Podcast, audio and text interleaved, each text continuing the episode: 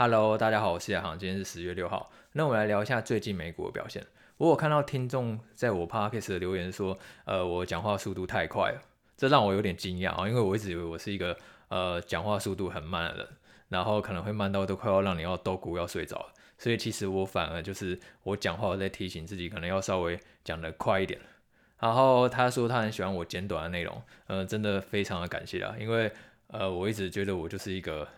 讲话讲重点的人。我也不是一个很会去拉迪赛，然后跟你闲聊人。我觉得就是可以把一些我现在觉得现在市场上比较重要的东西，然后传达给你们知道。我觉得这其实比较重要。那如果大家有什么想要知道或者什么建议，都很欢迎给我们五星留言。那我们可能就会制作在未来 Podcast 当中。那回到最近的美股表现上，我们在上一集呢有跟你提到说，你要去观察十年期公债殖利率的走势。如果十年期公债殖利率升得太快的话，对股市的修正是会造成很大的压力的。因为十年期公债殖利率呢，你可以当做是一个投资股票的机会成本。假设今天十年期公债殖利率很高，甚至四趴五趴以上的话，那一定会有很多人就会想说，那我直接去买公债就好了，我每一年就可以领个四 percent 五 percent 的利息，为什么还要冒那么大的风险去投资股票呢？所以呢，你去观察十年期公债。债殖率对于你理解整个股市的走势会有很大的帮助。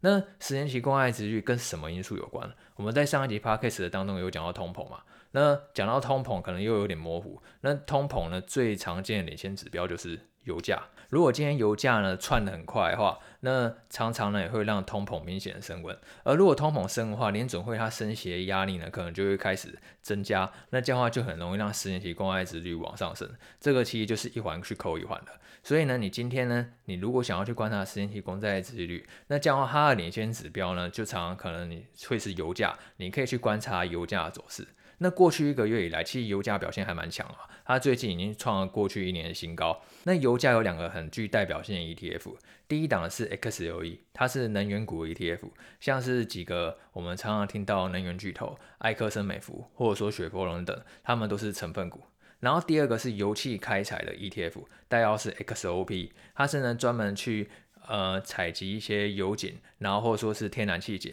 由一些比较中小型的公司所构成的。那这两档 ETF，不管是 XOE 或者是 XOP，它们呢都跟油价是高度相关的。所以如果你今天是看好油价的话，你就可以考虑呢去伺机呢去观察这两档 ETF，然后你也可以去观察说这两档 ETF 的走势，然后呢来去了解说它对于股市可能的影响。我们今天在投资股市的时候，其实并不会说只有去观察单一个股的表现，常常都还是会去观察整体市场的趋势。有一句话叫做“覆巢之下无完卵”嘛，当大盘很弱的时候，然后你要还要找到可以上涨的股票，那往往并不是一件很容易的事情。那整个九月下来，其实美股整个走势是偏弱的嘛。那唯一比较强的产业就是能源股，能源股在过去一个月呢上涨了超过百分之二十。而反过来说，其实表现比较明显、比较差的产业就是科技股的产业。它科技股在过去一个月差不多下跌了超过百分之五，所以一强一弱，其实来回来得很明显。那我们有讲过这样类似的情形，其实在今年五月就发生过了。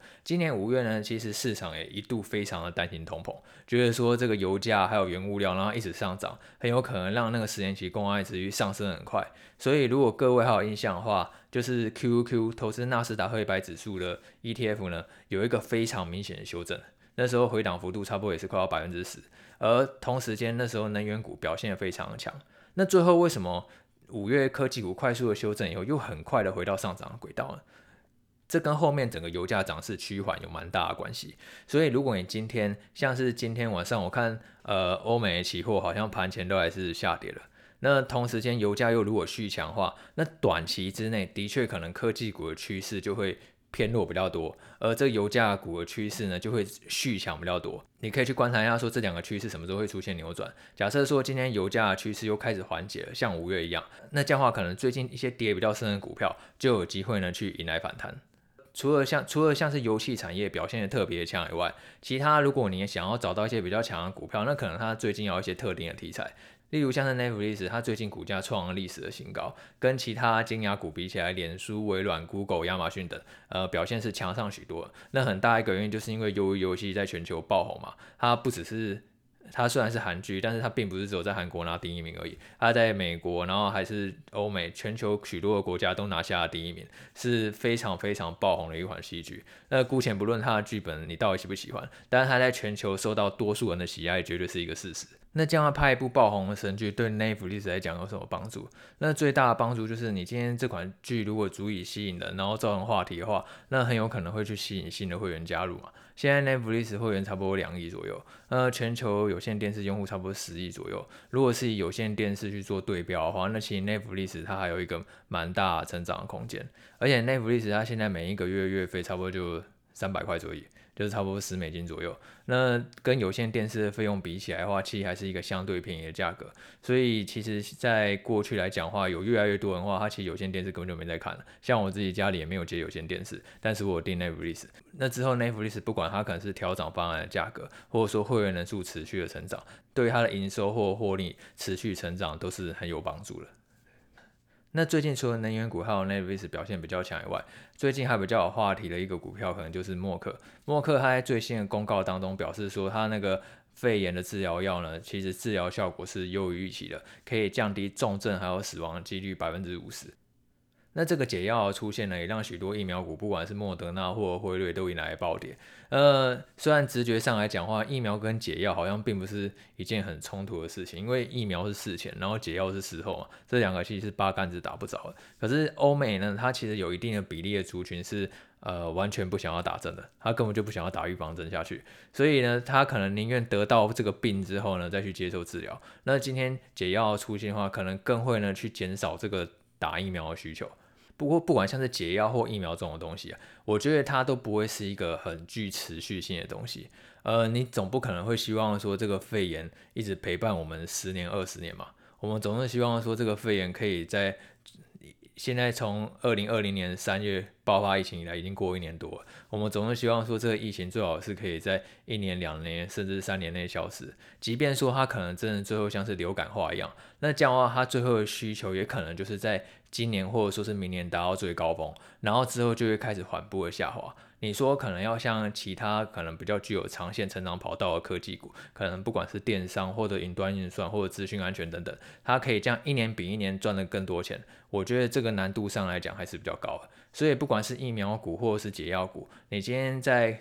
投资这些相关公司的股票的时候，你在计算它获利的时候，你最好要去评估一下，说这个获利是可以一年赚的比一年还要多吗？还是说它很有可能就是今年或者说明年就是最高峰了，之后获利呢会缓步的下滑，很像是景气循环股一样。那这样的话呢，你它就会比较不适合长期投资，很有可能你会买在一个半山腰甚至山顶的位置。那这样的话，假设你还决定说要长期投资，然后要抱着这种上下获利起伏、波动很大的股票，那这样的话呢，可能投资上就会比较辛苦一点。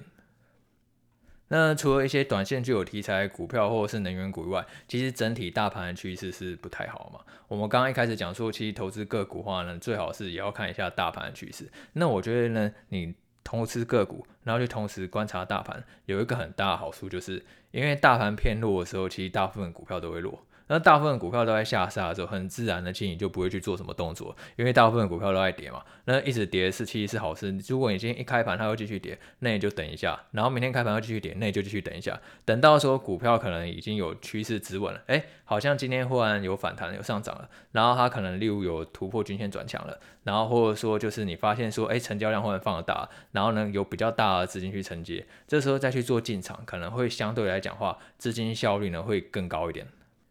那其实投资大家常常会听到左侧跟右侧的说法，左侧呢就是说它在下跌的过程当中，它就一直去分批抄底。那分批抄底，我觉得有一个很大的前提就是，呃，你的本金确实是很雄厚的，然后你每一次加码确实都是一批一批慢慢的加码，因为人人都希望说我买这一批就是最低点的，但是其实现实生活当中基本上就是不可能的事情。呃，我刚刚看到其实蒙格他又公布了他最新第三季的持股。也就是截止到今年九月的持股，那蒙格他又抄底了阿里巴巴，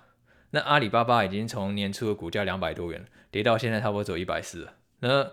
如果是一般人的话，其实买在两百多，以估值来讲，那时候你可能用本益比去看，或者说是用呃自由现金流比去看，都会觉得说阿里巴巴已经是一个物美价廉的标的了，因为它的估值确实相当的低。但是呃便宜就是可以更便宜啊。像蒙格的话，可能无所谓，因为它的本就真的很多，本多终胜嘛，它可以一直往下加码，从两百加码到一百四，他搞不好还觉得很无所谓，甚至跌到一百，他还可以继续愉快的加码。但是一般人可能真的会抄底，可能真的会抄到受不了。所以你今天如果是在左侧，也就是说你决定在股价下跌段的时候进场去做分批进场抄底的动作，那我觉得有两个很重要的原则你要去把持住。第一个呢，就是你这个分批呢，我觉得至少要分成，例如两批到三批，甚至更多，因为你并不知道说这个股价对低点在哪里。然后第二个就是你要去确定说这一家公司它的长期未来展望是向上的。如果你今天去分批抄底的是景气循环股。然后或者说是一些亏损的股票，它的获利长期是向下的，要么就是上下起伏很大。那这样的话，你今天去分批进场抄底这种股票，呃，拉长时间来看，并不会说有一个很好的报酬，因为它的未来获利就是越赚越少钱。那股价趋势可能会长期向下。那我们抄底并不是要抄一个长期趋势向下的东西，我要买的是一个它最终长期趋势会恢复往上的公司。那阿里巴巴这些公司，它未来趋势会长期的去向上的。蒙格他显然是觉得会，所以说呢，他决定呢把它现金一批一批的去往下加。但是你要不要？但至于你要不要相信蒙格对于阿里巴巴判断，那这个就跟你自己去收集资料去做功课有关嘛。呃，如果是以我来讲的话，我会觉得说阿里巴巴它在受到中国政府监管压力那么大的情况下，它未来获利是不是还能维持跟过往一样的水准，可能是会有一些风险存在的。那刚刚讲完左侧交易就是分批抄底，那右侧交易就是说你发现说这个相对低点可能已经出现了，例如说它的股价呢已经站稳了支撑，它可能守住了呃年线或者说是月线，你发现说它并没有说贯破月线然后就继续往下跌，而是呢它碰到月线之后呢就立刻展开反弹，那这样的话你就可以那一个反弹的低点呢可能去设停损，然后去做进场。这个就是右侧交易，右侧交易呢，它就并不会一直去盲目的去猜说最低点在哪里，它会等到说股价趋势感觉有转强了呢，再去设停损进场。那不管是左侧交易或是右侧交易啊，都没有办法保证说你一定可以买在最低点的。左侧交易它控制风险的方式，可能是它在分批抄底的过程当中，发现说，哎，没有，其实公司未来获利并不会一直持续向上，反而说它的竞争力衰退，它未来获利会越来越少，所以它最后还是会在低点扛上的。这是它控制风险一种方式。而右侧交易呢，它在股价趋势止稳的过程当中呢，去尝试试单去做进场。但是如果发现说股价呢又重新掉头往下，又跌破它原本的停损点，他还是会考虑出场，因为呢，他当时判断的点是，哎，股价动能有转强了，结果发现说，哎，股价动能并没有如预期的转强，所以他就因此决定停损出场。所以不管是左侧或者是右侧，都有他们自己的纪律原则要去遵守。呃，但是如果你今天呢，呃，如果进出场的决策呢，并没有事先规划好，而反而并没有照纪律去执行，可能说你买进套牢，你就想说算了，不管它，反正会回来。那假设你刚好真的就是。很衰，刚好遇到一个大地雷，那也许他就真的永远回不来了。那那这样的话可能就会是一个比较危险的事情。所以在进入场前，你就一定要有自己的规划。你你在买进股票前，你就要知道说这家公司大概是做什么的，然后呢，影响说这家股价趋势原因可能是什么？那未来有什么催化剂可能可以去导致这个股价去推动它上涨，而不是说呃可能到处听牌，然后到处跟单，然后哎这个好像听说好像不错，然后就决定买了。然后买了之后发现下跌，然后还到处问网络上怎么办？那其实网络上呢，他也不一定晓得会怎么办，因为并不是说每一个人都对这家公司很熟，而且其实有的人他可能做个一年，做个五年，然后有的人他只有做个一天两天，那这样他给的答案一定是不一样的。哎，这两天的股价趋势比较弱，那我觉得最近要卖。哎，但是我觉得未来这两年的获利会越来越好，所以我这次都应该要买。所以你今天看一家股票，你看的是它一几年的趋势，还看的是几个月趋势，甚至只有几天的趋势，那个答案有时候常常都是冲突，常常是不一样。所以你必须要自己呢有一个完整的进出场的规划。那像我自己，我算是一个偏中长线的投资人。呃，你在美股也不太可能做当冲嘛。你在美股的话，我过晚上十二点就会。很想睡，眼睛都会想要闭起来的，所以一定都是以波段投资为主。可能短的话呢，也会持股几个月，然后长的话可能就会持股好几年，主要看那个股价的走势，还有公司它未来获利而定嘛。那我今天在进场前，我会去检查公司哪些东西呢？第一个就是你至少要了解一下，说这家公司它到底是提供什么产品或服务的，它提供的产品或服务是你熟悉的嘛？像我们刚刚一开始讲的内部历史，内部历史它提供的就是呃满满的戏剧还满满的电影。你只要订阅，就有很多戏剧还有电影可以看，让你看到饱，让你看到爽。那这家公司的产品服务确实非常简单，容易懂。然后再来就是看一下说这家公司靠这些产品或服务赚了多少钱。那 Netflix 它在过去来讲的话，它已经是成为全球串流影音的龙头，它的订阅会员超过两亿，所以呢，它也确实靠这个产品或服务，确实赚了蛮多钱的。在第三个，我去看一下这家公司它有没有什么利基或竞争优势可以去维持未来的成长。那你就要去想说，Netflix 它跟竞争对手的差别是什么？不过像是 Apple 或者说是亚马逊，他们都有推出自己的去串流服务，然后甚至迪士尼，它最近也推出了迪士尼 Plus。那这样的话，Netflix 有胜过它的地方吗？那以我来讲的话，我会觉得 Netflix 它的内容呢，其实是很广泛的，它不管什么题材都可以拍，像是鱿鱼游戏这种生存游戏的题材。呃，就不太可能出现在迪士尼上面，因为迪士尼还是走一种呃合家欢乐路线的，所以说基本上像那么血腥的题材就不会在呃迪士尼出现。但是像游游戏这种题材的话，很可能就是 Netflix 比较上手了，而且确实呢也会打动到许多人的他那个点。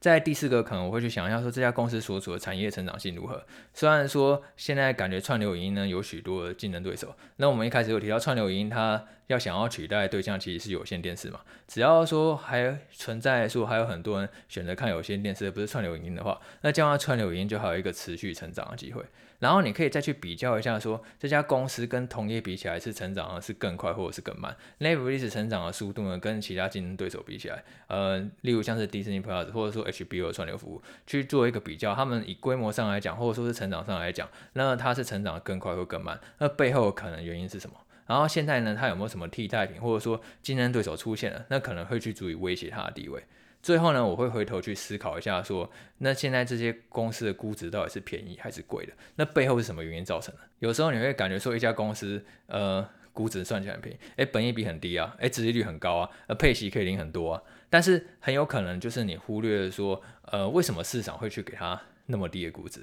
呃，多数来讲啊，市场大多数时候还是有一个有效率的市场。所以说，当你发现说一家公司估值特别便宜的时候，你一定要很小心，去想一下说这家公司估值便宜的原因是什么？会不会说代表是这家公司未来获利会一直一直去缓慢的下滑？然后或说是大幅度的衰退，然后所以很有可能说你现在看得到的低本益比，其实是未来高本益比，因为它未来会不会就衰退嘛。那这样的话，其实你可能是买在一个反而是很贵的点位上。所以说你今天还要再看那个估值的话，你可能要去思考一下说是什么原因去造成的。另外也有可能是你不是发现说这家企业估值很便宜，而是发现说这家企业估值很高。那这话你要小心，因为即便你可能前面发现说这家公司它其实竞争优势很不错，然后呃最过去也赚了很多钱，而且未来它的产业成长性依然很好，但是你要去小心说，那会不会说这些好消息全部都反映在呃，现在股价上面了。例如说，我们在前几集不是有分享艾斯摩尔嘛？我们跟你讲说，艾斯摩尔是一家很不错的公司，因为它受会几个很明显的趋势。呃，半导体它是会受会 AI 还有五 G 等运算了，是会长期成长的。之后这半导体需求只会越来越高，而且各国又在自建半导体的产能。呃，艾斯摩尔它长期成长的趋势是没有什么太大问题的。可是艾斯摩尔股价却从最近从历史高点已经回档了百分之十七。那很大一个原因就是因为，呃，股价真的上涨太快了，它已经把未来好消息都已经提前涨到股价上了，所以它最近的回档并不是一个很令人意外的事情。你今天如果股价买在一个太贵的位置的话，那你就相对来讲话，呃，买在山顶的机会自然就会高一点，因为其实股价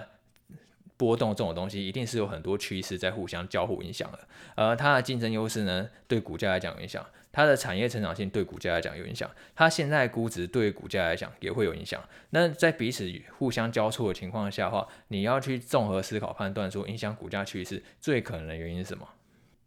所以你今天买进前，你就要对于这家公司的未来展望，然后它的估值、它的竞争优势去做一个综合性的思考，然后再去决定说要不要去做一个买进。那买进之后要做什么？买进之后它的股价一定还是会天天波动嘛，可能有时候上涨，有时候下跌。那我主要就是检查几个，就是。呃，它的竞争优势有没有去转弱？然后它未来展望有没有转弱？就是说它未来获利可能会下修，然后或者说是成长趋缓，然后或或者说你今天手上的持股比重可能太高了。如果是投资个股的话，我会希望说，呃，单一的比重最好不要超过你总资产的百分之十。如果你不知不觉把你大部分的资产都压在同一档标的上，我觉得是比较危险的一件事情。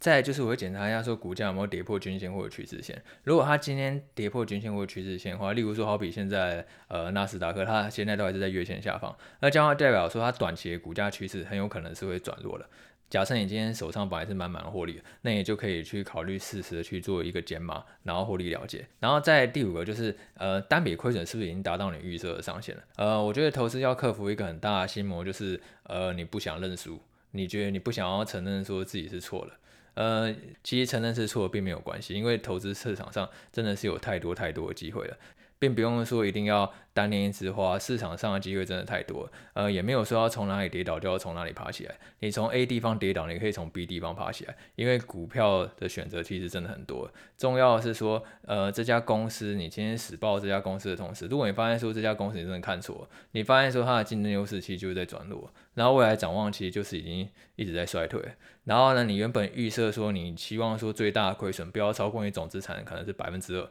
然后现在也达到了。那不管怎么样，可能就是要决定要出金持股，然后找一个下一个你更有把握的机会。没有人说一定要从这里来回本啊，因为你现在这个时空背景下，可能利润本来投资五百万，然后现在真的腰斩变成两百五十万，那这两百五十万呢，你可以随时去换成其他你更有把握的股票，你可能更了解、更懂的股票。然后，即便说它可能就是短期股价波动，你也比较不会受到影响。就是找一个你觉得可以抱最安心的股票，因为其实投资我觉得安心是很重要。如果你今天买了一档股票，然后只要股价一跌，然后你就会到处问应该怎么办，那我觉得很有可能就是这家股票其实你可能没有那么了解，或者说它根本就不适合你。那其实投资如果你不能够安心的去做好这件事情的话，那这样的话你想要去稳定的获利，本身就是一个会比较困难的事情。那刚好最近盘不太好啊，那所以说刚好可以趁这时候呢来讲一些。呃，套牢应该要怎么办的做法？呃，其实买股票套牢真的是非常非常正常的一件事情，除非说你就是从去年疫情低点爆到现在，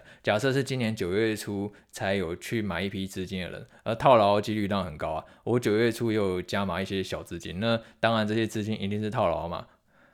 所以买股票套牢这件事情，我就觉得还好。重点是你要一直去回头检视，说当初买进的决策有没有出现什么瑕疵，然后让你说其实发现说，哎，这个决策其实并不是一个理想的决策。那你这样的话，可能就要决定减码或者说是卖出，而不是说，呃，就是单纯都不管它，然后或者说太过在意，那其实都不是很好一件事情。好，那今天就先这样哦，拜拜。